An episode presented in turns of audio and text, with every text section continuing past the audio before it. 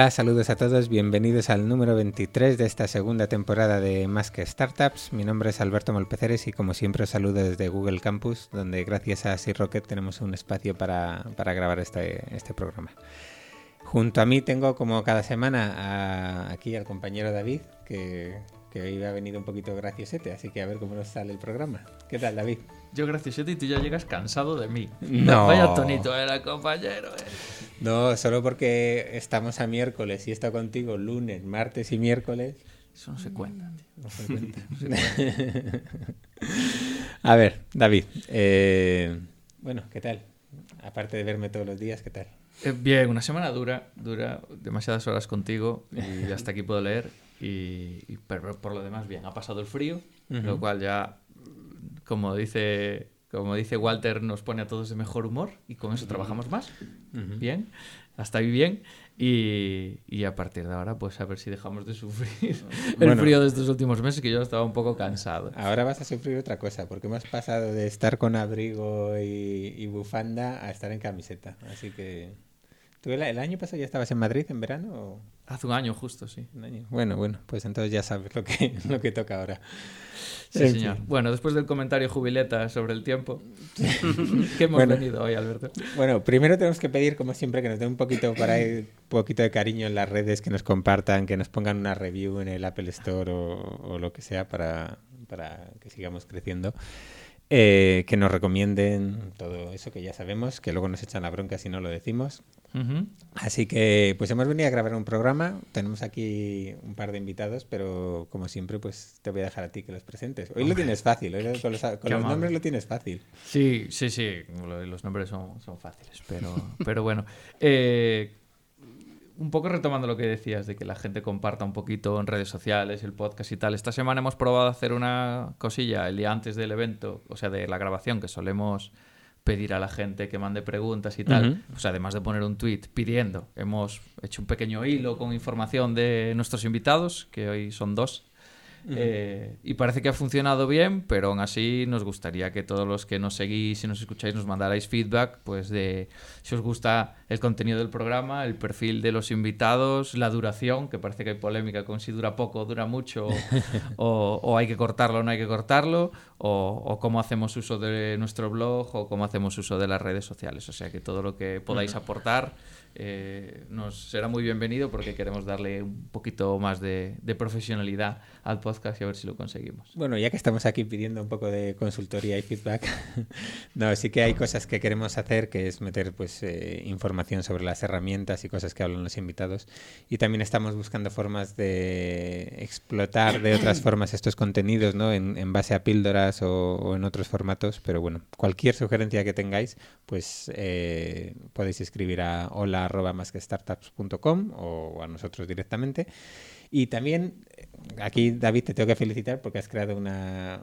has movido nuestra página web a un nuevo servidor y también tenemos una newsletter en la que os podéis apuntar y recibir eh, cada semana los, los episodios que van saliendo. Sí, así no se os olvida y no os pasáis ninguno. Ahí haciendo uso de mis dotes tecnológicas. Ha sido, ha sido impresionante, David. Ha sido impresionante. Buah, impresionante, sí, sí, sí. En fin, bueno, que aquí no hemos venido a hablar de nosotros. que ¿No? vol- volvemos a la, a la parte en la que te digo, ¿a quién hemos traído hoy, David? Que hoy Bueno. lo tienes fácil con los apellidos. Eh, son una de las parejas de moda en el ecosistema últimamente.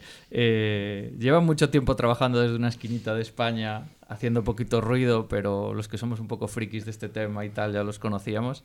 Y, hace unas semanas pues han empezado a hacer mucho ruido porque han sido adquiridos por otra compañía española de su mismo sector y parece que ahora han unido fuerzas ahí y van a empezar a, a hacer cosas muy grandes por toda Europa que ya estaban, ya estaban creciendo por ahí. Ellos son eh, Emilio Requelme y Javier López, eh, cofundadores de Erasmusu.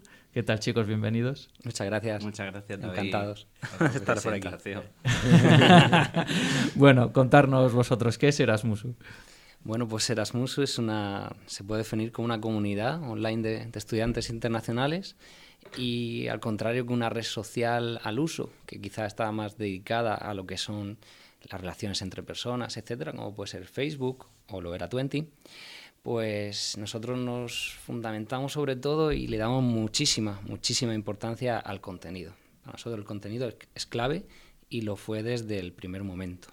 eso es una de las pocas cosas, bueno, no, hemos hecho algunas cosas bien, pero esa, yo creo que el contenido, o sea, basarnos tanto en el contenido, enfocarnos tanto en que hubiera contenido de calidad sobre los destinos internacionales, etcétera, ha sido un punto importantísimo en que, y que ha hecho que posiblemente que Erasmusu haya llegado donde está, gracias a eso. A ver, eh, cuando un estudiante va a otro país, por lo menos cuando yo me buscaba ¿no? información sobre el, mi destino, que era, que era Polonia, pues había más bien poca cosa. ¿no? Al, en 2006-2007, madre mía, qué, qué, qué, viejo soy ya, ¿no? En, en 2006-2007... No, no, no, mencionemos la edad, no mencionemos la edad. en esa época lo, que se hacía, o lo que yo hice por lo menos, fue preguntar ¿no? a otra gente que, había por allí en mi universidad y que hubieran hecho ese destino antes que yo. Y le preguntabas, oye, ¿cómo está aquello? ¿Cómo están los precios? ¿Cómo es el destino? ¿Cómo es la ciudad? ¿Se aprueba fácil? ¿Si se liga o no se liga? Bueno, ya depende de cada uno, como, fuera el Erasmus. y, y, y, él pues te, te, te, hacía como ¿no? un, un pequeño resumen ¿no? de cómo había sido su año. Y cuando volví del, Erasmus, bueno, Erasmus un, la verdad es que surgió así un poco fortuitamente porque era una de varias ideas que teníamos. Pero supongo que influenciado por haber hecho el Erasmus y porque Emilio y yo estábamos en, estábamos en una asociación de ayuda a los estudiantes de Erasmus que venían a Murcia, porque una vez que ya entras en Erasmus tú quieres que eso te dure toda la vida, pues en base a eso dijimos, pues, pues mira, ¿y por qué no, no rellenamos este hueco que, que existe aquí, que, ¿no? que es cuando la persona todavía no ha ido, necesita esa información y no está disponible, ¿por qué no lo, no lo hacemos nosotros? De entre mil ideas que surgieron, porque realmente lo que queríamos era hacer algo, ¿no? Era juntarnos y hacer algo. Sí. Eh, y, era, y éramos, la verdad, hacer una red social que resolviese esos problemas para, en principio, la gente éramos, luego ya cualquier estudiante internacional, eh, pues fue la, que, la idea triunfadora. sí. Bueno, pues después de trabajar un par de, de meses, pues eh, habéis triunfado, no está mal, no está mal. Porque claro, vosotros, ¿cuándo empezáis con el proyecto? Pues, a ver, estábamos ahora haciendo así un, una recapitulación, ¿no? Mirando atrás. Y la verdad es que, Jolín, han pasado nueve años y medio. y Estábamos en 2008, lo que estaba diciendo Javi, sí. de cuando estábamos uh -huh. ahí viendo qué hacer, eso era antes del verano de 2008. Sí. Mm. En verano 2008, recuerdo ahí sentarme con Emilio, hacía un calor brutal en Murcia, ¿no? Como, como todos los veranos, en mi casa y estaba, le traje ahí unos folios con, con ideas. ¿no? Pero como ha dicho Emilio, la idea principal era que íbamos a dejar nuestros curros y hacer algo um, chulo en internet. Eso, básicamente. sí, correcto, buena definición. Eso después de haber trabajado un año. Un, sí, que me he visto vuestro LinkedIn. sí, yo, yo, hacía cosas de, de, de 3D y historias así pero como freelance realmente. Y Emilio en ese momento sí que estaba en el SEF, ¿no? ¿Estabas? Sí, eh, yo estaba un año en una consultoría murciana y la verdad que estaba un poco asqueado de, lo, de, la perspectiva laboral que después de hacer informática se tenía. Había hecho... Esa gran fábrica de emprendedores que son las consultoras. Exactamente. Y había, pues nada, yo había hecho algunas cosillas ya también por mi cuenta durante la universidad, pero realmente trabajando era un año el que llevaba en la consultora y Javi vino y no le costó mucho convencerme para, para salir de ahí, juntarnos y hacer algo. Además éramos colegas de siempre y la verdad que motivó, no, me motivó mucho el hacer lo que sea. Eso sí, algo que más o menos se pudiera hacer, porque Javi que, que tiene una mente creativa de la hostia y no sabéis la de cosas que, que pasaron por nuestra cabeza también para, para poner. Ahí había unas cuantas fumadas en, en papeles bastante fuertes. Esta era una de tantas, pero parecía que tenía más visos de, de, poder hacerse, ¿no? Porque aquello de los videojuegos, ¿te acuerdas? Joder eso era una especie de como G-Hub pero que además G-Hub de videojuegos como G-Hub pero, pero, mejor pero, pero, pero que bien se pudiera construir el videojuego online colaborativamente tanto recursos como programación tal bueno bueno bueno es un par de fines de semana sí. lo tenéis. estaba hecho y claro la, las redes sociales entonces estaban en todo lo suyo no estaba uh -huh. Twenty pedándolo Facebook no sé si había empezado ya a quitarle un poquito a Twenty y entonces le vimos sentido a hacer una vertical ahí en sí. en ese sector. Sí, es que en ese momento la, las redes sociales eran en, pues, lo que estaba de moda. Uh -huh. Era la época del 2.0, de poner colores chillones y nombres chulos así rimbombantes con, con, con muchas os y tal. Y, como luego fueron, ¿no? Años después, pues las aplicaciones de móvil, luego que si los services a software, los SaaS o como se diga, el cloud y ahora la inteligencia artificial, que es lo que está de moda, ¿no? En aquel momento... Blockchain, el blockchain, ostras, es verdad. Que a ver cuándo sacáis un ICO. A ver, os vais a pasar de moda rápido.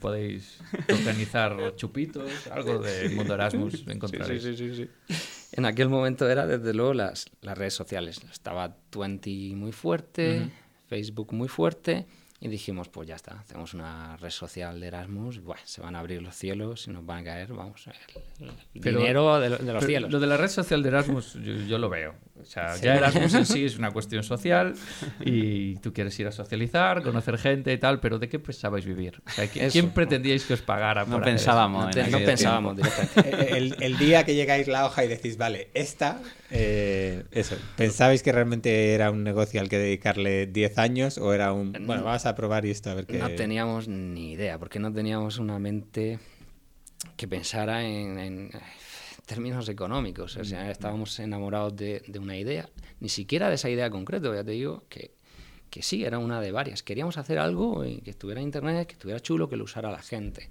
Y una vez que ya nos enamoramos del proyecto en concreto de, de Erasmusu, pues sí, a muerte con eso. Pero realmente no teníamos ni idea de cómo sacarle un duro. Pero ni idea. Desde venta de camisetas hasta ser partner con alguna compañía aérea. En fin, han, pasado ideas locas para monetizar. Y, pasó un tiempo hasta que nos pusimos realmente en eso. Eh, ten en cuenta que éramos muy jóvenes cuando nos pusimos con eso y, era, era el impulso y la emoción de hacer algo. Bueno, también estabais en una época en la que la publicidad en web Sí, correcto. Era rentable. razón. y con mucho tráfico se conseguía dinero suficiente para sostener una luego nos dimos cuenta que, se nos pasó el carro de, ese muchísimo. tema. Se nos pasó el carro de, sacar realmente algo de, dinero con la publicidad. Son unas masas de tráfico muy grandes las que necesitas. ¿Y cuánto tiempo tardasteis desde que decís, vale, vamos a por esta, a tener la primera versión? O sea, ¿fuisteis de los que le disteis muchas vueltas a... seis meses, siete meses. Seis meses trabajando a ahí. Ver, ahí en, en julio fue cuando registramos el dominio, en agosto yo recuerdo estar ya con los sketches para hacer la usabilidad. Bueno, los sketches eran una cutrada que yo iba cogiendo cosas, de, iba haciendo impresiones de pantalla de 20, lo que me gustaba lo iba recortando y pegando, ni, ni, ni, ni balsamic, ni sketch, ni, ni, ni, narices. O sea, ahí con tijera. Tijera, un pegamento de barra. Sí, exacto, casi, casi. estuve a punto de imprimirlo y empezar a recortar. Digo, esto, esto va a ser más fácil y más rápido. Y, y, con eso pues hicimos ahí un pastiche bueno, que, que era la, la, primera versión de, de las Musu, que era básicamente como Twenty, pero con muchas más cosas. Vamos, era, eh, ¿esto hace falta? Buah, claro que sí, mételo también, no vaya a ser que falte, métele de todo. Eso del producto mínimo viable, esos términos tan, tan chulos no, no los conocíamos ni, y nos costó mucho aprender que, que de inicio tienes que ir a, a, a lo básico, pero que funcione muy bien pero, pero lo básico. Y a partir de ahí iterar y mejorar en función de cómo se vaya usando.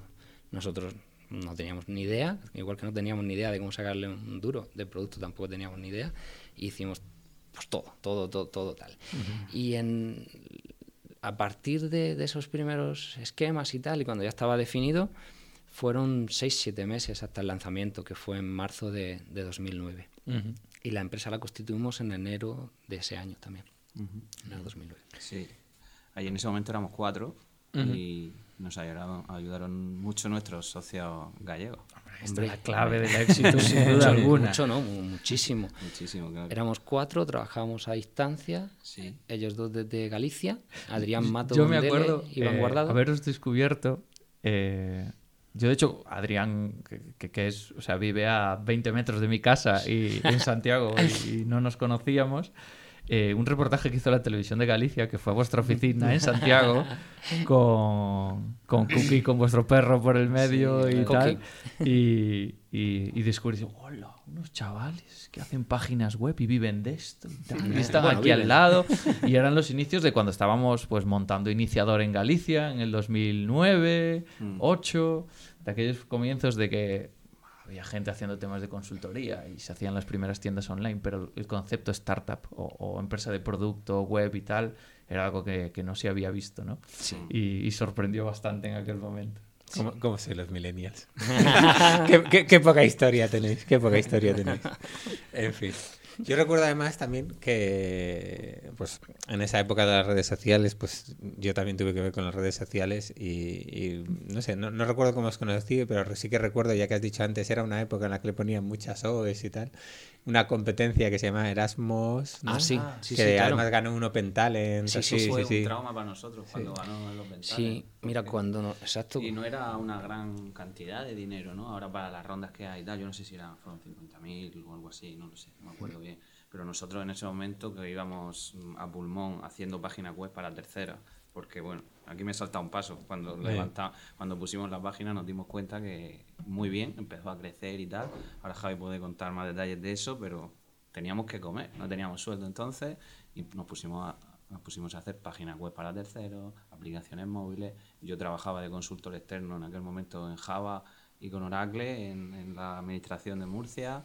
Eh, en fin, y, y sacábamos otros proyectos, aunque manteníamos nuestra criatura en la que queríamos dedicar cada vez más tiempo, pero claro, no daba, no daba dinero. Sobre todo nos mantenía Emilio, que bueno, ganaba no, ahí un Porque mi proyecto en la administración pública pues estaba bien pagado simplemente, y era yo el, el que estaba externalizado allí, y era yo simplemente, pero vamos, siempre me lo recuerdan, eh, pero que realmente era un programador ahí, consultor, uh -huh. que, que el proyecto estaba bien. Entonces, gracias a eso, pues la verdad que nos ayudó. Y claro, eh, cuando a Erasmus le dieron este, este premio, pues nosotros para en, ahí nos asustamos mucho porque realmente estábamos haciendo lo mismo. Nunca uh -huh. hemos tenido a nadie, salvo ellos y algunas otras cosas muy pequeñas, que, te, que estuvieran haciendo exactamente lo mismo. Y ahí nos asustamos, la verdad. Bueno, además es que salió cuando, cuando nosotros, Erasmus no, no nos había ni empezado, prácticamente estábamos sí. con los sketches, estábamos empezando a implementarlo, sí. fue cuando ellos lanzaron. Es lo típico, ¿no? Que es que la idea no no es muy importante y menos un, una red social de estudiantes Erasmus que se le ocurra a cualquiera, ¿no? Y ellos lanzaron antes. Aún así nosotros dijimos, bueno, oye, pues mira, vamos a medio fenómeno, camino. van un poquito por delante, pues vamos aprendiendo de, de Pero luego el premio ese llegó como dos años después, cuando hubiéramos lanzado, sí. o un año y medio después, cuando habíamos lanzado ambas, ambas plataformas, uh -huh. sí. eh, y ahí fue cuando dijimos, o cerca de ahí nos pusimos mucho las pilas, nos ayudó mucho a ponernos las pilas, a decir, oye, y enfocamos un poquito mejor lo que, lo que era también eh, lo que fue luego el modelo de negocio y lo que era el propio producto, lo supimos enfocar mejor que ellos. ¿Y cuánto tiempo eh, tuviste esa competencia de Erasmus? ¿Cuánto...? Pues ¿cuánto Erasmus duró bastante, la verdad, realmente. Lo que pasa es que se enfocaron, ellos eh, dejaron un poquito de lado el, ese proyecto porque les costó mucho el tema del modelo de negocio, uh -huh. que, que nosotros supimos fuimos capaces de, de, de enfocarlo, se dedicaron a, a otro proyecto, a libros.com, que les fue muy bien y creo que les sigue yendo muy bien, y, y dejaron un poco Erasmus a, de lado, de manera que, que ya nosotros en 2014, por ahí mucho después, vimos que vimos un día que estaba caída esa Erasmus y tenía era un dominio con relevancia y tenían un montón de contenido y al final llegamos a un acuerdo de adquisición de, de ese proyecto y de integrar esa web en Erasmus. De manera que Erasmus al final acabó, acabó convirtiéndose en Erasmus. Uh -huh. ¿Y quién era más grande de los dos? pues al principio ellos porque salieron antes, pero bueno, fuimos en cuanto a usuarios, contenido y tal. Sí, al principio poco... fuimos a la par, al final le, le sobrepasamos. Sí, uh -huh. hacia el final sí. Ya cuando ellos ya le dedican poco tiempo y eso. Mm. Fue una causa paulatina y hubo ahí una competencia sana, porque la uh -huh. verdad es que pues, le tenemos muchísimo respeto a, a sus fundadores y, y gracias a, a, que más o menos había buen rollo con la competencia, pues fue posible esa, esa pequeña adquisición, ¿no? El uh -huh. fusionar todo el contenido que ellos tenían y, y los usuarios con, con Erasmus. Uh -huh. ¿Y durante esa competencia les mirabais mucho? ¿Erais de los que mirabais ahí, así vais copiando y tal? ¿O, o cómo, cómo La verdad, las cosas como son, nos mirábamos mucho ambas partes y cogimos ideas ambas partes unos de otros. Es que es normal. Uh, tienes, que, tienes que mirar a tu competencia, aunque es verdad que no te puedes obsesionar y tienes que seguir tu camino. Pero sí, nos mirábamos, ¿no, Javi? Mirábamos eh, Erasmus o no. Hombre, claro que sí, todos los días, varias veces. Igual que ahora lo hacemos con, con, la competencia actual, claro que sí.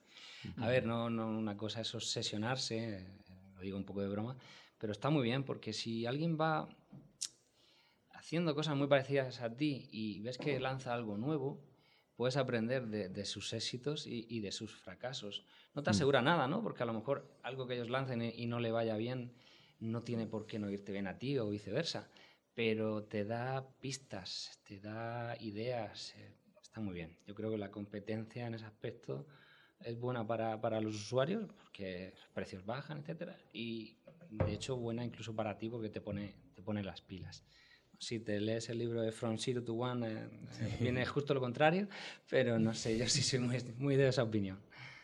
No, y se suele decir que, que, bueno, que cuando la competencia hace algo, pues lo primero que tienes que preguntar es por qué lo está haciendo, ¿no? Correcto. Y ahí hubo alguna vez que os copiasteis cualquiera de las dos partes algo y que la cagasteis los dos o... Yo recuerdo una. Eh, ellos empezaron a hacer unas unos concursos, unas competiciones de, contenido, pero no lo hacían exactamente igual como nosotros lo acabamos haciendo, pero fue una inspiración para los nuestros, porque nos pareció una muy buena idea hacer competiciones de, estudiantes internacionales para que aportaran, ellos creo que lo hacían con fotografías o con pequeños contenidos. Nosotros cogimos esa idea y le dimos una, una, vuelta de tuerca ¿no? para hacerlo todavía más competitivo. El gamification estaba muy bien porque había un ranking automático ellos iban viendo lo que iban creando, qué puntos les iba dando, y eso se fue un, grandísimo acierto porque genera un contenido de mucha calidad que es aportado por los estudiantes internacionales y que es muy de ayuda a los, a los que vienen en años posteriores. Muchas gracias, Erasmus, por la idea. Está muy bien. y habéis comentado que empezasteis, estuvisteis mucho tiempo, cuatro, cinco, tres, cuatro años haciendo proyectos para, para terceros. ¿En qué punto decidís, mira, eh, se acabó, vamos a tope y al 100% con esto? ¿Cómo llegó ese momento? ¿Cómo... Eh, eso fue antes de que llegaran ingresos realmente en, nuestro, en, nuestra criatura. En Erasmus no, daba todavía ingresos, pero bueno ya habíamos aprendido unos años de nuestra comunidad, de lo que necesitaban y cómo enfocar eso. ¿no? Entonces eh, también cogimos los cuatro, nos sentamos y dijimos, oye, al final nos estamos convirtiendo en, lo que detestábamos antes de, empezar esto. Una, con todos los respetos para la consultora o para los que trabajan con encargos para terceros, no hay ningún problema con eso, pero que no nos habíamos juntado con ese propósito y, decidimos eh, poner todo nuestro empeño en, en, en, en ¿no? en, convertirlo en, rentable y en hacerlo muy grande. ¿no? Y se trabajó mucho en el producto, Javi se puso las pilas y cogió eh, y reformó toda, todo lo que era el producto, enfocándolo a un nuevo modelo de negocio. Ahí Javi puede contar más, porque se encerró unos meses antes de que realmente nos pusiéramos a desarrollar ese, ese lo que llamamos, llamamos nosotros el rediseño, ¿no? hay como el, título, que, estuvimos varios meses con eso hasta, hasta lanzarlo, que fue como en 2011 o por ahí, en noviembre de 2011, después de dos años y pico, lanzamos un rediseño. Sí, a ver, esa conversación estuvo muy bien, ¿no? Porque nos juntamos los cuatro y era en plan, pero a ver... Mm, ¿qué estamos haciendo? ¿no? Si nos habíamos juntado para lanzar un proyecto que será Musu, ¿por qué estamos dedicando el, 90% de nuestro tiempo a hacer otras cosas? Y dijimos, mm, bueno, eh, la respuesta rápida era porque no está dando un duro, ¿no? Y hay que, hay que, hay que ganar algo, ¿no? Entonces dijimos, ¿por qué no ponemos toda la carne en el asador, ya como último, ¿no? Como última oportunidad, en plan, pues si funciona bien y si no también, pero habremos puesto todo lo que tenemos y habremos puesto todo en nuestra parte. Y cuando ya tomamos esa decisión, pues sí, fue durante un mes eh, todo ese pastiche que, era la primera versión, intentar una reestructuración completa y como ya sabíamos lo que los usuarios demandaban, porque lo bueno de tener, por ejemplo, los foros eh, es que ellos iban utilizando los foros para lo que querían con plena libertad, pero ahí tú ibas viendo, ah, pues miras, es que el tema de los alojamientos les interesa mucho, o el tema de encontrar compañeros de piso les interesa mucho. Y eso, entonces, en el rediseño lo cogíamos y lo íbamos eh, estructurando. estructurando de una forma mejor para que lo pudieran utilizar con más versatilidad. Y eso, pues sí, tardé un mes o algo así en, redefinir todo eso, pero bueno, con ayuda de, de Iván, de Adrián y de Emilio, por supuesto. Y luego estuvimos seis, siete meses implementándolo. pues, fue una panzada a trabajar. Recuerdo hay sesiones maratonianas de irnos a Galicia, que es donde estaban los... La oficina la teníamos en... Teníamos una pequeña oficina ahí en Galicia y nos encerrábamos ahí salíamos solo a comer pulpo y, chuletón por las noches y luego al día siguiente todo el día ahí a, currar y, ahí le, le, dimos caña y nos dedicamos al... La verdad que cambió mucho la página y integramos un modelo de clasificados en, en la página para, para que pudiera rentar, ¿no? ¿no? Más allá de la publicidad, que también hicimos espacios y se trabajó en, en captar clientes. y Eso, eso tardó un poquito más. ¿no? ¿Te acuerdas que primero sí, sí, el rediseño? Pero estaba, ah. estaba, tú ya lo habías pensado, ¿no? Lo que pasa es que salimos como en dos versiones. Primera versión más rápida y la segunda ya pues metimos toda la zona de los banners, metimos el modelo de los premios y de los clasificados y demás. Pero lo bueno es que ya estaba pensado cómo, cómo, cómo meterlo, ¿no? Cosa que en la primera versión para nada. Tagueo de fotos, eh, mensajes por todos lados, amistades, amigos de amigos, recomendaciones de amigos, vamos, todo lo que tenía las redes sociales horizontales, pero mm, ahí he hecho un poco una amalgama, ¿no? Entonces ahí ya salió un producto realmente eh, robusto y, pensado con la experiencia del, tiempo y de conocer a la comunidad. Cuando lanzamos, eh, ese momento fue en el que hubo la, digamos, una primera baja en el proyecto, que es totalmente normal, ¿no? Porque cuando comienzas un proyecto con otras personas, es que lo raro es que no vaya a pasar algo por el que alguien pues decida tomar un futuro profesional distinto y salte a otra empresa o incluso haya un roce entre los fundadores, que no fue nuestro caso, pero bueno, sí que había diferentes formas de, de mirar el proyecto y hacia dónde queríamos que fuera. O sea, lo normal, lo normal es que te juntes y antes o después alguien o varios de esas personas pues no sean los que, los que finalmente están pasados 5 o 10 años. ¿no? Y tras ese rediseño, que habían pasado dos años y medio de que estábamos juntos, pues Adrián le tuvo una oportunidad laboral muy buena y tal y, la cogió. Eh, y un año y medio después salió, salió Iván. Yo aquí lo, lo que suelo comentar es que nosotros tuvimos suerte porque con ellos nos entendíamos bien, eran, eran muy majos y aunque en ese momento no lo sabíamos, eh, más adelante sí que pudimos eh, hablar con ellos y recomprar sus participaciones, aunque fue una negociación muy larga de un año tal, pero al final lo, lo, conseguimos, porque es normal ¿no? que la gente que está en el día a día trabajando en el proyecto pues sea la que tenga las participaciones. Y enlazando con esto, que incluso Adri hace una pregunta en Twitter sobre esto, él lo sabe perfectamente, pero, pero le gusta que lo cuente. No, pues él pregunta, oye, ¿piensas que si lanzaras otro proyecto tendría que tener cada uno el 25%? Eh, por ejemplo, si sois cuatro, cada uno el 25%, pues posiblemente no, lógicamente no. Eso habría que, sentarse, ¿no? Y, y, ver exactamente qué va a aportar cada uno al proyecto y en base a eso hacer el reparto de participaciones y todo eso estructurarlo en, un contrato que se llama Pacto de Socios, que nosotros como estábamos tan locos y no teníamos ni idea de nada, pues no, no, hicimos, y que es súper, súper necesario y que recomiendo encarecidamente a que todo el que vaya a montar algo lo haga antes de, de, escribir la primera línea de código o de hacer la primera llamada a un cliente. O sea, es que es algo vital. Y en ese pacto de socios tiene que básicamente venir recogido, pues eso, qué va a aportar cada uno al proyecto, en qué porcentaje va a tener, y una cosa que a mí me parece muy importante, que es el vesting, que es simplemente eh, decir, vamos a ver, eh, si por ejemplo haces un vesting a 5 años significa y tienes un 25%, significa que tú no vas a disponer de ese 25% realmente hasta que hayas estado 5 años en el proyecto. Luego, eh, lógicamente se puede ir dando de forma paulatina, incluso se puede hacer un cliff, que es un periodo en el que tú no tienes nada y pasado, por ejemplo, dos años, ya tienes, recibes un porcentaje y cuando ya se han hecho los cinco años, pues tienes ese 25% o lo que te corresponda. Y si en cualquier momento, antes de que se cumpla tu, tu vesting, quieres partir del proyecto, que es muy normal, pues el resto de, socios tienen la opción de recomprar tu participación. Esto está genial porque protege al grupo, digamos, a la empresa, frente al individuo que en nuestro caso eh, estuvo bien, ¿no? Porque tanto Adrián como Iván eh, aportaron muchísimo y durante dos años y medio y tres años y medio, que es mucho. Pero es que es tan mal lo hicimos que si cualquiera de nosotros al día siguiente de firmar, de constituir la empresa, se, hubiera ido, eh, se hubiera ido con su 25% tan campante. Ujú. Eh, por favor, a hacer un pacto de socios. por favor.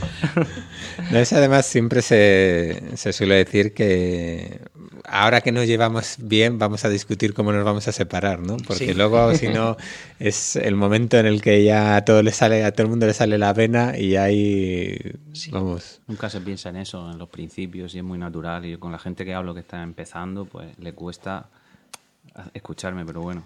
Sí. eh, hay que ponerse en todos los casos y eh, luego te quita muchos problemas y cosas que van a pasar seguro.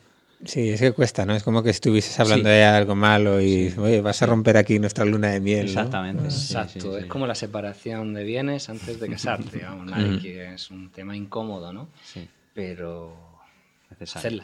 hacerla. Entonces, casi cuatro años eh, de ser cuatro fundadores y cuatro y ocho manos trabajando ahí, pasaste a ser dos. ¿Cuánto tiempo tardasteis en tener el primer empleado? Uh, pues bastante. Fue Mirei. Estuvimos un tiempo solos nosotros y luego pues sí, entró, entró En una noviembre chica 2011. que se llama Mirei y que, y que empezó a ayudarnos con el tema de la captación de anunciantes para, para campañas publicitarias. Eso que hemos dicho que no se os ocurra pensar que se va a ser un modelo de negocio, ¿no? Porque tiene, te puede ayudar y demás, pero uf, hace falta mucho y mucho tráfico y demás para, para, para conseguirlo, que, que sea el, el- el- el que te va a funcionar de verdad. Pero bueno, ya nos ayudó un montón en, en el- los inicios y en empezar a facturar algo por Erasmus. Las primeras facturas fueron de eso, de clientes que, pues yo que sé, hasta correos, ¿no? Se anunciaba para tema de paquetería, para envío de paquetes, se, se anunciaba y alguna, algunos negocios locales también, algunas ciudades, teníamos huecos específicos para, para ella. Ella fue la primera que, que entró. Y, pero bueno, mm, en ese momento, claro, aún no teníamos los premium funcionando, los premium, que es como llamamos a, a los clasificados, que fue el, el modelo de negocio que, que- que empezó a, a dar sus frutos ya un año después del rediseño, como en verano de, de, 2000, de 2012, o fue 2013, Javi. Los premium así de forma manual en febrero de 2012 y que empezaran a funcionar eh, pues justo cuando salió Iván que decía Jolín ahora que salgo esto empieza a funcionar en julio julio de O 2012 sea que tuvimos que aguantar bastante tiempo aún. Con, ahí sí que ahí se- es- ese tiempo fue bastante duro. La primera marcha, tal, eh, sin facturar el proyecto prácticamente, fue duro aguantar. Pero bueno, otra cosa que recomendamos a los que estén pensando en emprender y demás, perseverancia. O sea, Paciencia. Paciencia, perseverancia, eh, que, que bueno, que al final suele haber fruta. Pero Eso del fail fast que estaba tan de moda no va conmigo Yo hablo con mi- desde mi experiencia, Claro, ¿eh? sesgado O sea, totalmente. totalmente sesgado a mi experiencia. Solo he montado una empresa, hemos estado 10 años con ella y la perseverancia es una de las virtudes que nos han llevado a llegar hasta aquí. Bueno, nos pasa mucho eh, últimamente que salen noticias en prensa y tal, y dicen, ah, los murcianos que se han forrado alquilando habitaciones a Erasmus y tal. Y, y tú lees el titular y lees el subtítulo y dices, tú, estos chavales llegaron aquí, se cayeron de un guindo, hicieron una web porque saben programar y se han forrado. Y después lees la letra pequeña y dices, joder, pues hombre, 10 años, al menos 4 sin cobrar un duro, Sí. seguro que épocas muy, muy malas por el medio. ¿Cuántas veces pensasteis en tirar la toalla en esos tres 10 veces. años? Mm, Sí, yo personalmente también lo pensé y estuve mirando ofertas de trabajo en otros sitios y demás. Lo que pasa que eh, aquí es Javi eh, que, que siempre ha motivado y ha apretado fuerte por Erasmusu. eh, más que nadie ahí, ¿no? Pero yo he tenido un momento de flaqueza. Se está poniendo unas caras. no sé si está de acuerdo. Bueno, hemos, hemos tenido todos, Sí, creo. Es el mío pero particular. no, porque por ejemplo la oficina, Bueno, la primera oficina en Murcia, que, que acaba de salir de Adri, acaba de salir Adri, está un poco Iván, sí. desmotivado ahí, Sí. y tú ahí, no, no, no, ostras, sí, no, vamos a... Ese vamos punto a de ahí Javi lo oficina". tuvo un poquito más bajo. Yo ya había pasado el punto de ya no voy a buscar nada, me voy a, voy a seguir con esto. Javi y yo podemos. Y claro, fue ser consciente de que los dos solos podíamos, porque habíamos, estábamos acostumbrados a no estar solos, ¿no? Porque Mirei estaba a distancia, tenía un trabajo muy concreto y en ese caso tampoco era. Mm, Y en en- esas, en esas sí. situaciones, ¿cómo es vuestro entorno familiar, amigos, etcétera? En ese momento, pues ya sabéis. Emilio vuelve al gobierno, vuelve a Java. Sí, sí, pues sí, vuelve a Java, tal, sí, eso me lo dicen por otras razones también. Por ahí, pero bueno, no hago mucho caso. Es que de eso ya hablaremos, porque van a que montar una empresa y que vaya bien y venderla en PHP, qué delito, qué delito. Nada, nada, soy muchos los detractores de PHP. Era nada, era nada. Todo funciona. que Facebook es PHP y se están forrando. Y en COBOL, vamos, lo que haga falta, sí, eso. Ceros y. Con cero y una uno. línea muy larga. Y nada, en esos momentos la familia, en, en mi caso particular, eso ya depende de los casos, pues la verdad que, que- que me ha apoyado. Siempre yo vengo de una familia de emprendedores, mi padre y mi abuelo fueron emprendedores, no eran startups en aquellos tiempos, eran empresas normales. Y, y bueno, pues la cultura esa de, de montar empresas y, de- y demás, pues se me ha animado bastante, ¿no? Aunque es verdad que el entorno general en España no es muy favorable. Cuando vas a hacer algo diferente, y esto es algo diferente, pues te- te- la gente con los miedos te lo echa a la cara. ¿no? ¿Dónde vas, loco? Tal, te vas a estrellar. Eso hay que, hay que, hay que quitárselo un poquito de alrededor, escuchar, siempre escuchar y ser precavido un poco y tal, pero atreverse y, y dejar los miedos de lado. Pero si, si tienes ahí a la gente diciéndote, oye, oye, que esto no va a ir bien, que mira, tal, realmente llevas eso, tres, cuatro años, oye, no estoy ingresando, tal. eh, La gente en general es muy optimista. Siempre, sí, sí, sí, sí, a tope, tal, no sé qué. Luego pensarán quizá Sí. otra cosa.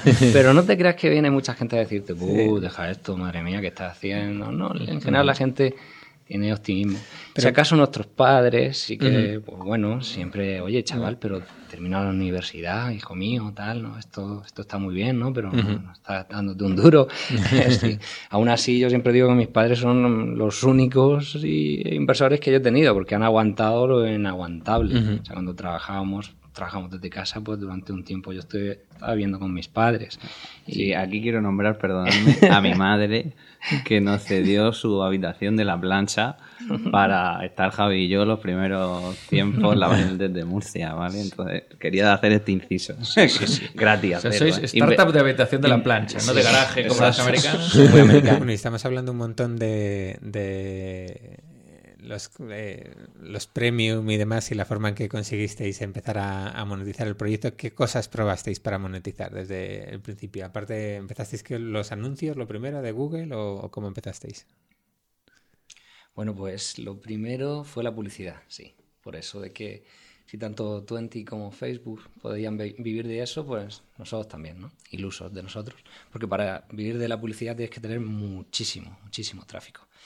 Y aún así eh, hicimos nuestros pinitos ahí, gracias a Mirei, que, buscaba campañas de publicidad, anunciantes, etcétera. Han pasado, por Amuso han pasado pues grandes empresas como BlaBlaCar, como Microsoft, etcétera, y algo hicimos, ¿vale? Pero no fue hasta que dimos con la copla de lo que realmente necesitaban los estudiantes, o al menos una de las cosas que principalmente necesitan los estudiantes internacionales, que es el, el alojamiento. Y ahí estuvimos con unas cuentas que sí, llamamos Premium, que básicamente eh, o bien el propietario o bien el estudiante se hacen Premium, uno de los dos, con que uno de los dos sea Premium, ya puede ver los datos de contacto del, del alojamiento. Eh, eso funcionaba bien, funcionaba muy en, en automático, la verdad, pero realmente el, el modelo que mejor funciona, ya no solo porque es más rentable, sino también porque da muchas más garantías al propietario y al estudiante, es el modelo de reservas, que no probamos hasta pasado bastante tiempo. Empezamos en 2014 a probarlo y nos... Transaccional, que es lo que Sí. ahora hace casi todo el mundo, Airbnb y demás. Sí, De hecho, lo probamos antes, lo que pasa que no nos funcionó. Hicimos un MVP muy, muy malo, ahí en plan una integración cutre, una pasarela de pago rápida y tal. No, no llegamos ni a poner pasarela de pago, creo. Y Ah, no botón. funcionó. Pensábamos que ese modelo para internet no iba a funcionar. Y resulta que luego empezamos a ver en el, en el mercado que empezaban a invertir en, en otras empresas que estaban haciendo lo que nosotros habíamos probado. Y dijimos, ostras, esto hay que probarlo otra vez. Y ahí fue donde, donde dimos con la tecla, ¿no? porque el servicio era más completo, tanto para los propietarios como para el estudiante, y además pues eh, era más rentable, aunque era más complicado de gestionar de- en nuestro lado, ¿no? la operativa que eso lleva, los problemas que eso da. Y contestando un poco así rápido lo que has preguntado antes de qué cosas probamos, te diré que probamos eso, eh, hasta, hasta vuelos, ¿no? Eh, hasta cosas, camisetas y pero vamos, cosas rápidas que probamos y vimos, se nos está yendo de las manos, ¿no? Esto no tiene sentido para Erasmus. Sí, y las dos cosas principales que deberíamos haber probado cuanto antes era el alojamiento y, y, la formación, que es algo también pendiente que tenemos ahí, que antes o después también nos gustaría entrar. Y con el tema de reservas fue cuando la cosa empezó realmente a funcionar. ¿no? Ahí es, si en 2014 en Erasmus éramos cuatro, cinco, seis personas, en los dos últimos años, dos años y medio, hemos crecido hasta 47. Y no ha sido hasta que las reservas han encajado como un modelo de negocio que, que, que realmente funciona. Y es muy sencillo. El, el, estudiante, cuando hay un alojamiento que le interesa, para tener la seguridad que va a estar ahí cuando, cuando él llegue, lo puede reservar, pagando el primer mes por adelantado. Uh -huh. El propietario también se queda más tranquilo porque ya tiene un estudiante meses antes de que llegue asegurado, ¿no? Y ya cuando el estudiante llega y confirma que está todo bien, enviamos ese primer mes menos una comisión. Uh -huh. Todas las partes contentas, aunque no es tan automático ni tan sencillo como el modelo clasificado. Uh -huh. Porque en el momento que un, una persona hace una reserva en tu página, digamos que tu responsabilidad aumenta muchísimo más. Uh -huh. Ya cuando hay un problema, ellos van a ir a ti. ¿no? Correcto. En el modelo clasificado es cuando se ven los datos de contacto de un propietario y realmente entre ellos se apañan. Uh -huh. Pero el modelo de reserva somos nosotros los que tenemos que resolver un montón de conflictos que pueda haber entre propietario y estudiante. Hasta si hay cucarachas en la habitación. marrones, ¿no? Entonces, no os imagináis la causística ahí de, de cosas que pueden pasar. Sí. Bueno, hay, pero bueno, hay con todas las empresas de fintech que hay por ahí, esto ya ahora tiene que ser súper fácil, ¿no? Mover, mover dinero de un país a otro en divisas y tal, yo me imagino que eso es facilísimo. Está, to, está, está todo resuelto ya, ¿no? Es algo complicado, ¿eh? Pagarle a los propietarios, sí, ese problema lo tenemos muchas empresas de internet. ¿sí? Porque ahora mismo, ¿en cuántos países estáis operando? Que nunca hemos estado, siempre hemos sido muy horizontales. Entonces, la pregunta es en cuáles no, porque es que es en aquellos sitios donde empiece a funcionar Erasmusu, por lo que sea, porque tenemos una, una, página que tiene todas las ciudades del mundo en la que hay universidades, pues ahí nos enfocamos un poquito más, a diferencia de, de lo que es la tendencia habitual, que es que vas abriendo poco a poco y por ciudades. Entonces, ¿Vosotros dotáis de infraestructura? ¿Aparece alguien que empieza a crear contenido? ¿Eso sí. rankea en buscadores? Exacto. Y de repente aparece sí. tracción en un sitio sí. que vosotros no habéis previsto. Entonces ponemos ahí una palanca y empujamos un poquito más en ese uh -huh. sitio. ¿Algún ejemplo de eso, por ejemplo? Buenos Aires. Buenos ¿no? Aires, sí. Una ciudad al otro lado del Chasco y sí. de repente empezó a generar clasificados ahí y hasta tenemos ya eh, reservas ahí que se hacen en, Buenos Aires, ¿no? Eh, sí. Es un poco así, ¿no? ¿no? No es el modelo típico de que nosotros vamos abriendo ciudades uh -huh. y demás. Y cuando, cuando surgen este tipo de oportunidades, ¿cómo empujáis? Porque vosotros trabajáis muy bien el SEO, trabajáis muy bien los contenidos, pero ¿llegáis a hacer captación de pago? ¿Aceleráis ese proceso? Sí, a partir del que empezara a funcionar el, el modelo de reservas, eh, estaba muy bien la captación que teníamos orgánica, decir, que venían solos, tanto los estudiantes como los propietarios, pero dijimos, bueno, eh, si hay otro como hablábamos antes, lo que puedes aprender de la competencia. La competencia veíamos que estaban ellos activamente captando propietarios, es decir, llamando por teléfono o escribiendo o saliendo a buscarlos, como fuera. Y en base a eso dijimos, pues, ¿por qué no creamos un equipo comercial que esté captando propietarios? Y ahí es cuando Erasmus empezó a crecer como equipo, porque vimos además que funcionaba muy bien. El propietario, cuando uh -huh. le comunicabas que de inicio no tiene que invertir nada, es gratuito poner su alojamiento y solo cuando entra una reserva decide o no si la acepta y si la acepta eh, es una pequeña comisión que en comparación con una agencia inmobiliaria muchísimo menor, pues lo aceptaban. Y eso es lo que hizo que pasáramos de 4, 5, 6 personas a esas 47 que somos ahora. O sea, ha crecido mucho el equipo comercial y a la par, como decíamos, ahora hay muchos más problemas, eh, necesitamos mucho más soporte. El equipo de soporte también ha crecido mucho. Son personas ayudando a estudiantes y propietarios cuando hay cualquier marrón. Uh -huh. Y marrones hay a montones.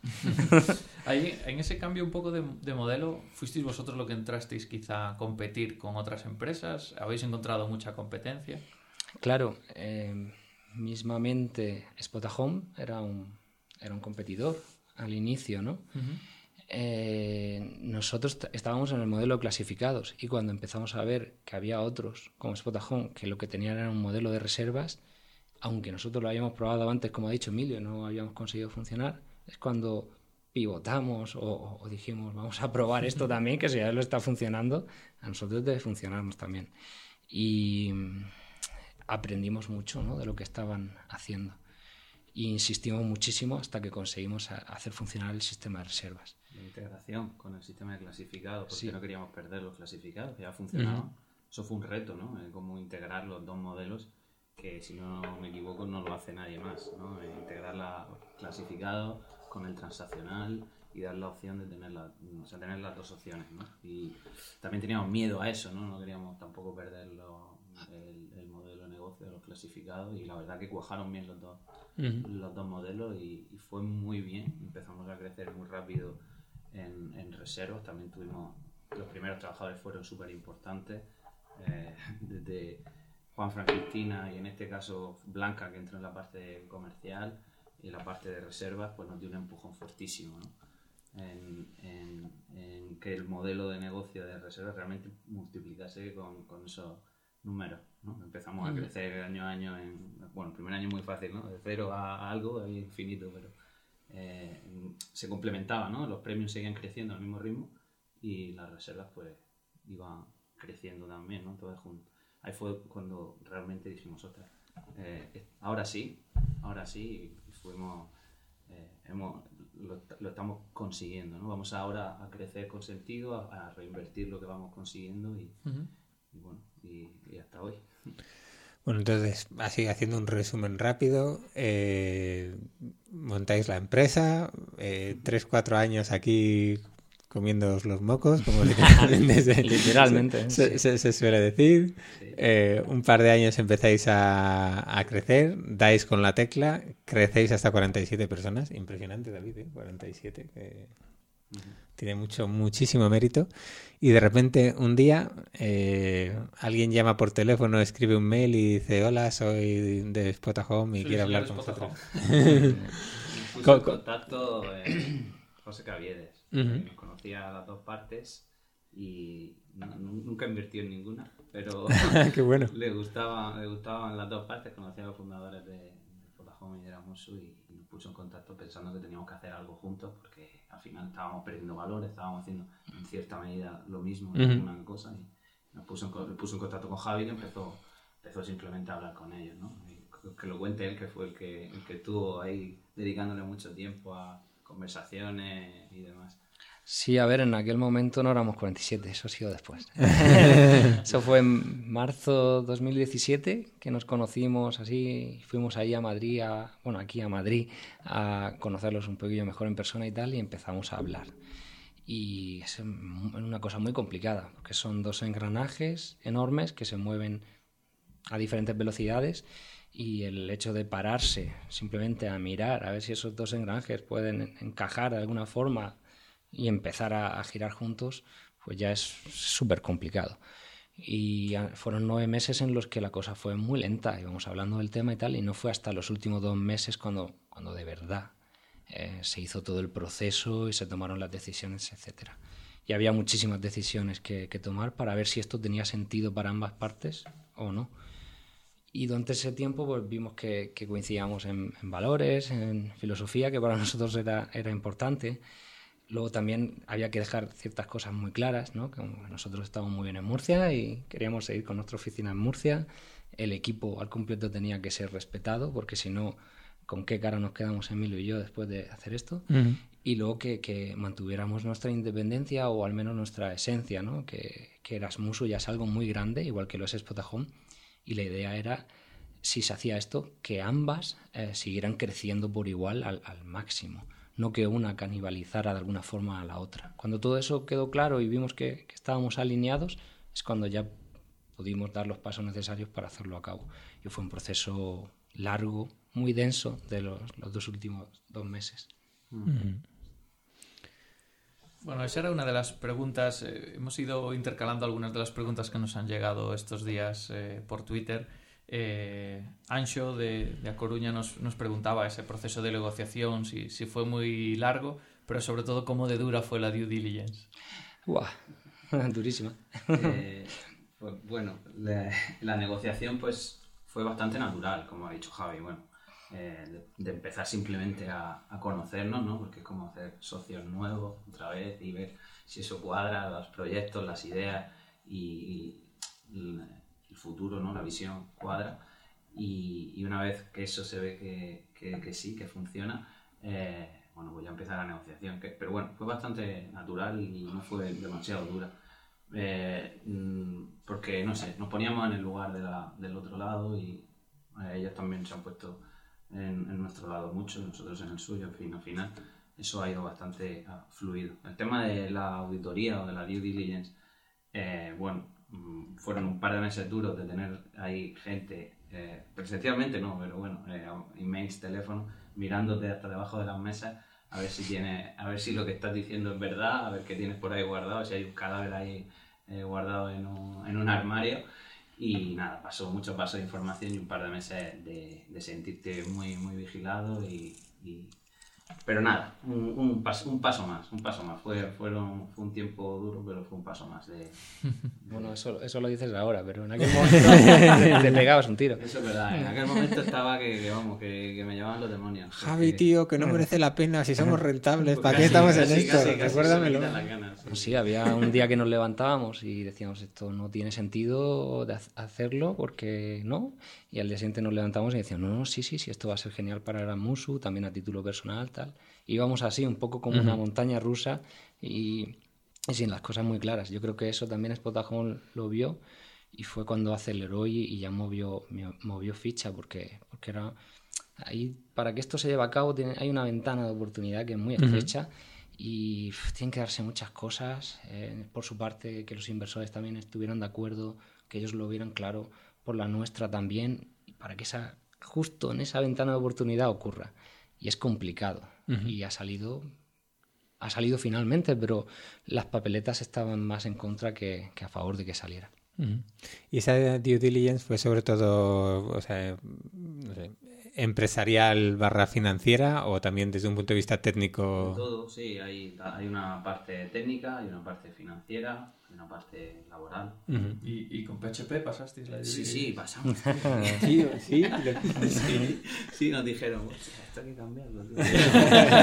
hay, que, poner Ruby o Go, ¿no? Ahora Go,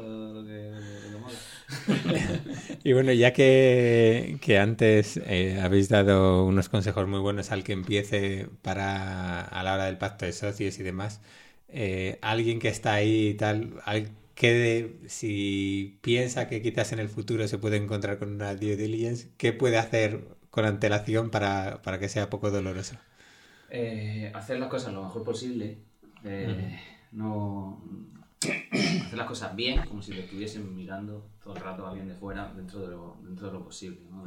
hacerlas de manera de que, tú te sientas orgulloso y, que no tengas nada, ningún secreto eh, ahí guardado, ¿no? porque luego al final en cualquier caso va a salir, sea por una, sea por una due diligence, por, por, este caso, o sea, por una expedición de Hacienda, o sea, por un trabajador que haya un problema o lo que sea.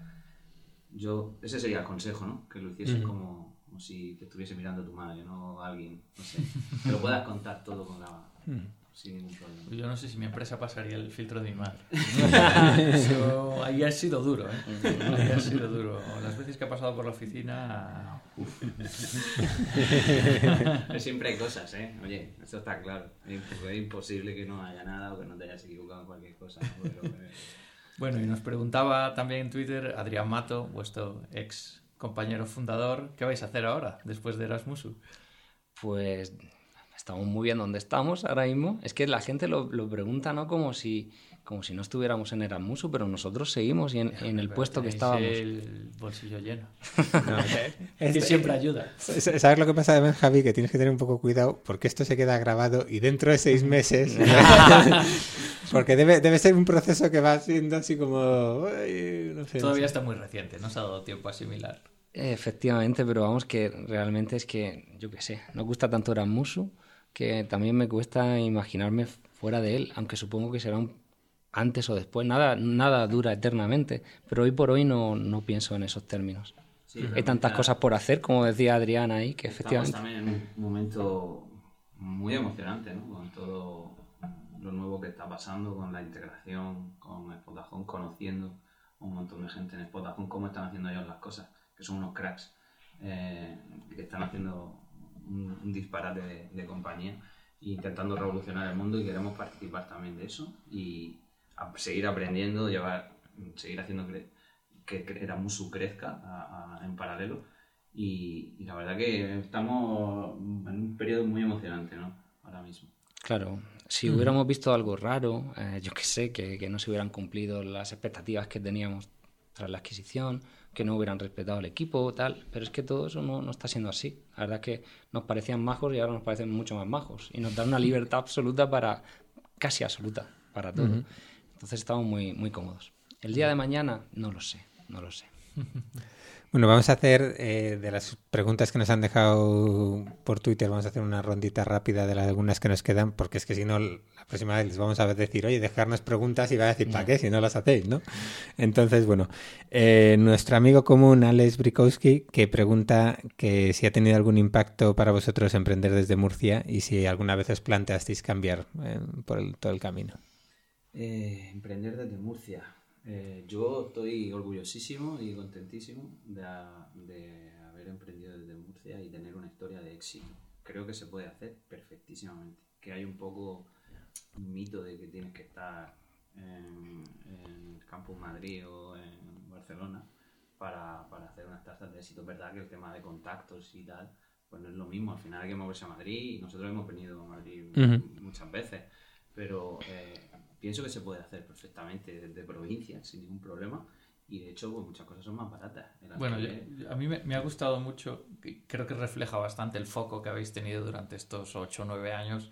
Cuando hablamos hace unos días por, por Slack de que veníais a Madrid y podíamos aprovechar para hacer el podcast y tal, yo creo que fue Javi que dijo, vamos a ir a ver si hacemos algo de networking porque no lo hemos hecho los últimos 10 años. Y, te quedas pensando y dices tú, mm, sí. Por eso está donde está. rápido desde Madrid quizás y se puede levantar capital más, relativamente más fácil, nada más que por los contactos y demás, y también a lo mejor talento o algo muy específico, pero pienso que se puede emprender y, de hecho hay, hay ciertas facilidades, temas económicos, eh, temas, no sé, sobre todo económico y que estás en tu casa, eh, no tienes por qué moverte. Si tienes, ahí, la tierra tira mucho, todo lo que al final tampoco teníamos ganas ¿no? de, cambiar de, ciudad. Hombre, y además mover la habitación de la plancha de tu madre a Madrid, difícil y un poco putada para tu madre. Oye, quiero ir a planchar y venir a Madrid a planchar todos los días, no cuela, ¿eh? A ver, eh, siguiente, David Yugueros, que ¿cómo os afectó la llegada de Uniplaces a España? Y si tomasteis alguna medida a nivel de marketing o así. Claro, cuando comentábamos sobre la, competencia, mm. ¿no? Ellos fueron uno de los que primeros eh, dijimos, anda, mira, si esto del tema de las reservas que habíamos nosotros probado no nos funcionó, cambiamos al modelo de clasificados, a ellos parece que les está funcionando porque van por su segunda ronda. Uniplaces era cliente nuestro en Erasmusu. Y llegó un momento que nosotros tuvimos que ellos y, otros tantos competidores más, ¿no? Y llegó un momento que, tuvimos que tomar una decisión que creo que fue, mirando en retrospectiva, fue muy... era, era muy arriesgada, pero creo que fue la, acertada, que fue cortar eh, la relación con todas estas empresas que nosotros permitíamos anunciarse en Erasmusu y decir, ya no es posible porque nosotros vamos a desarrollar también este, este servicio, que es las reservas para estudiantes. Eh, yo creo que en aquel momento hubiéramos podido hacer muchísimo dinero de golpe si las hubiéramos puesto a todas ellas a, competir por el tema de anunciarse en Erasmus, porque ya estábamos haciendo mucho dinero en ese momento con eso concreto. Pero yo pensaba, esto es pan para ahora, hambre para después. O sea, es mucho mejor que tú tengas el control de, de desarrollar tú mismo ese servicio de, de reservas que, que esté siempre eh, ¿no? como un intermediario entre los estudiantes y otras empresas. Con el tiempo nos ha dado la razón, parece ser, porque, porque nos ha ido bien, pero era arriesgado en ese momento hacer, hacer eso. Sí, nos pivotamos ahí rápido a las reservas que si vierais el código que hicimos, pues una fenomenal. Pusimos ahí un if eh, este propietario, pues entonces ponle el botón de compra de reserva ahora, y así lo, lo ¿no? Empezamos con eso y, funcionó. Un botón, mi comprar. y el estudiante pagaba el primer mes. Y ya entraba en una hoja de Excel y yo lo iba moviendo y cambiaba los estados ahí en el Excel y avisábamos al propietario y todo súper manual. Poco a poco, muy poco a poco, una espiral de iteración y mejora constante, pues hasta lo que hay ahora, que ya hay un back office, o sea, un panel administración en el que entran las reservas con sus estados, etcétera, que, trabajan más de 20, 30 personas con ese back office, eh, con, gestionándolo todo, eh, cambiando reservas de sitio, etc. Pero lo ideal es que pruebes con lo básico y... Fíjate, ahí sí que aprendimos, ¿no? Aprendimos de, la primera versión de la música que, Después de siete años ya sin aprender. Exacto. Exacto. Bueno, eh, vamos a terminar ya esta parte de, este accidentado programa y, vamos a ir a nuestras secciones habituales. Eh, sé que, vamos, hay millones de cosas que me gustaría que siguiésemos hablando, pero eso nos va. Es que, David, tenemos que pasar a programas dobles, pero ya, ¿eh? Especial final de temporada. Se, se, nos está yendo, yendo de las manos. Cada vez hay entonces, bueno, volviendo a las secciones habituales, eh, sabéis que tenemos tres, tres, secciones al final. Que... No, lo saben porque no nos escuchan. ¿No nos escuchan? no, no, estoy indignadísimo. Es verdad. Ahí va. Bueno, pues nada. Mentira, mentira, sí. ya, ya, ya, ya. Bueno, en fin, eh, eso, que tenemos tres secciones que vamos a ver. La primera de ellas es eh, cuál es la herramienta imprescindible en vuestro día a día, en el trabajo. ¿Cuál decís, oye, me puedes quitar cualquiera menos esta? Pues no usamos tampoco ninguna herramienta que sea muy, muy extraña, ¿no? Nosotros mucho Google Suite, usamos mucho eh, documentos compartidos, tanto Excel como, como, documentos y demás. Y Trello lo usamos muchísimo para cualquier proceso nuevo que haya. una a una, que nos vamos de tiempo. Vale, pues, Trello, sí. Trello. Trello, entonces. Para todo.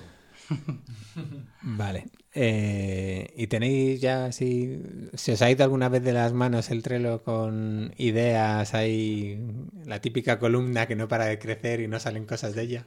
Sí. La respuesta es sí. ¿Y habéis encontrado el santo grial para que eso no suceda? No.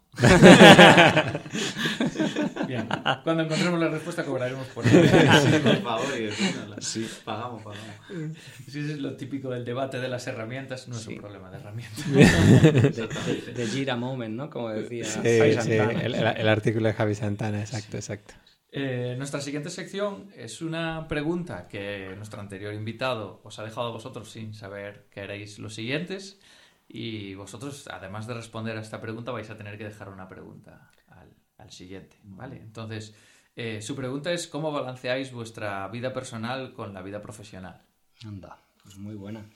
Al final es que cuando llevas tanto tiempo, que llevamos ya nueve años y medio, adquieres como, como un fondo de maratoniano, ¿no? Al principio es que sí. Al principio es hacer muchos sprints y es más como una montaña rusa, ¿no? A lo mejor un día estás muerto, no haces absolutamente nada, el día siguiente te pegas un atracón de, de, de 14, 15, 20 horas. Eso, conforme va pasando el tiempo, eh, lo vas dosificando o eso si sobrevive o la palmas efectivamente efectivamente y últimamente lo teníamos bastante bien yo creo que ocho horas bien echadas pero ocho horas bien echadas no ocho horas dos de las cuales estás con con el Twitter y con el WhatsApp, como que me pasa un poco, pero, pero ocho horas bien echadas. Lo de poner hombres, mujeres y viceversa en la oficina, en el fondo, no ayuda, ¿no? Tenemos un amigo común. Sí, sí, sí. El gran Rocena. Que tenemos que traerlo un día. Y es un gran fan de poner hombres, mujeres y viceversa en la oficina. Sí, sí, sí. Este, además tenían en su oficina, tenían ahí, pero además día tras día tras día. Y bueno, hicieron muchas cosas que de ellos también tuvieron un éxito y, vamos, están ahí eh, en, en, Sevilla ellos y bueno, pero es que lo de hombres, mujeres y viceversa no había y viceversa, no había por dónde no había por dónde cogerlo. Yo volvería para casa. nosotros, aunque somos una startup, somos bastante talibanes con el tema de, de, los horarios. No para que, estés, para que estés puntual, que también, pero para que salgas puntual. O sea, si tu horario es de 9 a 5 y media con media hora de pausa, si hay alguien a las 5 y 35, pues, y sobre todo si es los primeros días, porque al principio pues llega no alguien nuevo, ve que a las cinco y media todo el mundo se levanta y sale pitando y el tío se queda así, ¿no? Como el meme este de, de Pulp Fiction y, y le tenemos que decir que sí, que sí, que, que aquí no se echan horas verdad. extras, que a, a tu casa a descansar. Y, y queremos hacer una, que la gente y nosotros, aunque a mí me cuesta un poco más eso, que tengan una separación completa entre lo que es estar trabajando y estar descansando, para que cuando estés trabajando estés a tope, cuando estés descansando estés descansando a tope. Y esa mentalidad creo que ha sido muy sana y al principio es muy complicado y con el tiempo, pues de forma natural llega a, eso, a ese fondo maratoniano que dice Javi y se puede compaginar. y la pues, rotación del equipo será mucho menor si, si tienen Probablemente, esas, esas probablemente. Pues ahora tenéis que dejar una pregunta, no seáis muy malos porque os la vamos a hacer re- responder a vosotros también, pero tenéis que dejar una pregunta al próximo invitado sin saber quién es Y contestarla. y contestarla. Algo que a vosotros os haya quitado el sueño o que os haya costado de solucionar. Sí, o sobre todo eso. es que, yo qué sé, por ejemplo, ¿qué haces seis meses después de que te han comprado? Pues no sé, iría por algo como, no sé, eh, ¿se te ha ocurrido pensar en hacer un pacto de socios antes de montar tu compañía o has, mont- o has hecho eh, has hecho pacto de socios a montar tu compañía?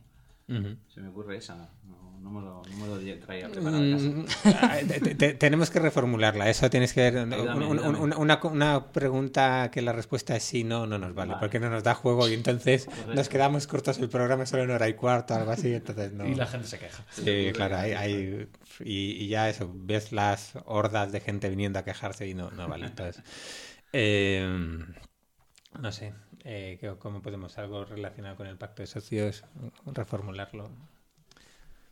Si le han dado uso al pacto de socios. Ah, que está bien tenerlo, pero También. hay que releerlo, que no creo que un año después te Cu- acuerdes. ¿Cuál es la cláusula de tu pacto de socios que más te gusta?